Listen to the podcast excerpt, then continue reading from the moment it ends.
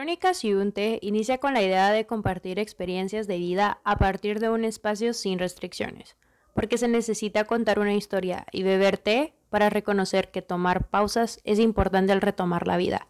Yo soy Ali y en este proyecto compartiremos con amigos, expertos e invitados para ver la vida desde distintos puntos de vista. Hola, les comento, en este episodio hablaré del origen del proyecto, su motivo y orientación, la conexión entre el arte y el propósito del mismo.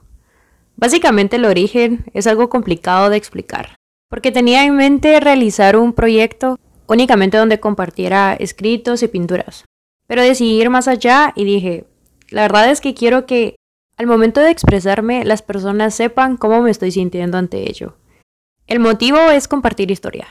Cada uno somos un conjunto de experiencias que nos forma y tengo una filosofía de vida que es el pasado únicamente te forma, no te define. Creo bastante en las segundas oportunidades y que cada uno tiene esa habilidad de reconocer puntos de mejora y ser entes de cambio. Creo que eso es lo fascinante del ser humano. Somos versiones, entonces esto nos va dando una guía de qué hacer y qué no hacer en la vida. La orientación de este podcast es básicamente temas actuales.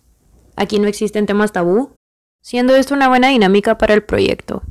Y la conexión entre el arte y el propósito del podcast es, me encanta mucho beberte. Em, entonces se me ocurrió algo así como unificar el nombre con algo a mi bebida favorita. Y Crónicas es porque va a ser contando historias de vida a través de varias experiencias. Y los lirios que se encuentran en la portada es porque es mi flor favorita y el aroma de los lirios es lo mejor. Me presento, mi nombre es Alison Figueroa, soy de Guatemala, tengo 21 años, estudio ingeniería eh, estoy a punto de iniciar mi quinto año.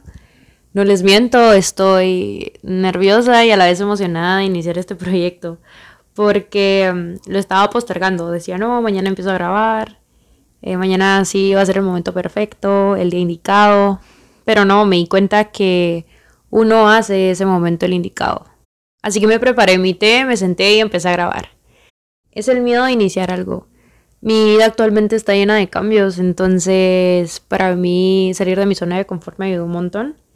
Creo que este proyecto es un tanto terapéutico también para poder realizarlo. En realidad no espero enseñar nada en específico, espero que todos eh, aprendamos de las experiencias que vamos a compartir y de algunos segmentos que tengo en mente con expertos para poder ampliar definiciones y temas con argumentos y un buen contexto. La introducción del podcast no será pregrabado porque quiero que cada episodio sea único y de verdad expresar cómo me estoy sintiendo. Todas las semanas voy a subir contenido. Realmente va a ir variando porque quiero tocar bastantes temas. Realizar este tipo de proyectos es un desafío en realidad porque uno no sabe qué va a pasar.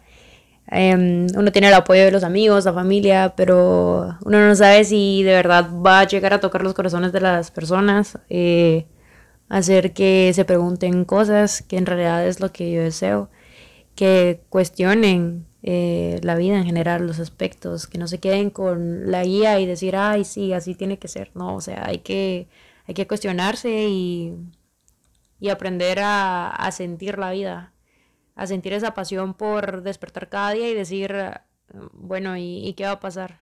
Entonces acá dejo el episodio piloto y nos escuchamos la próxima semana.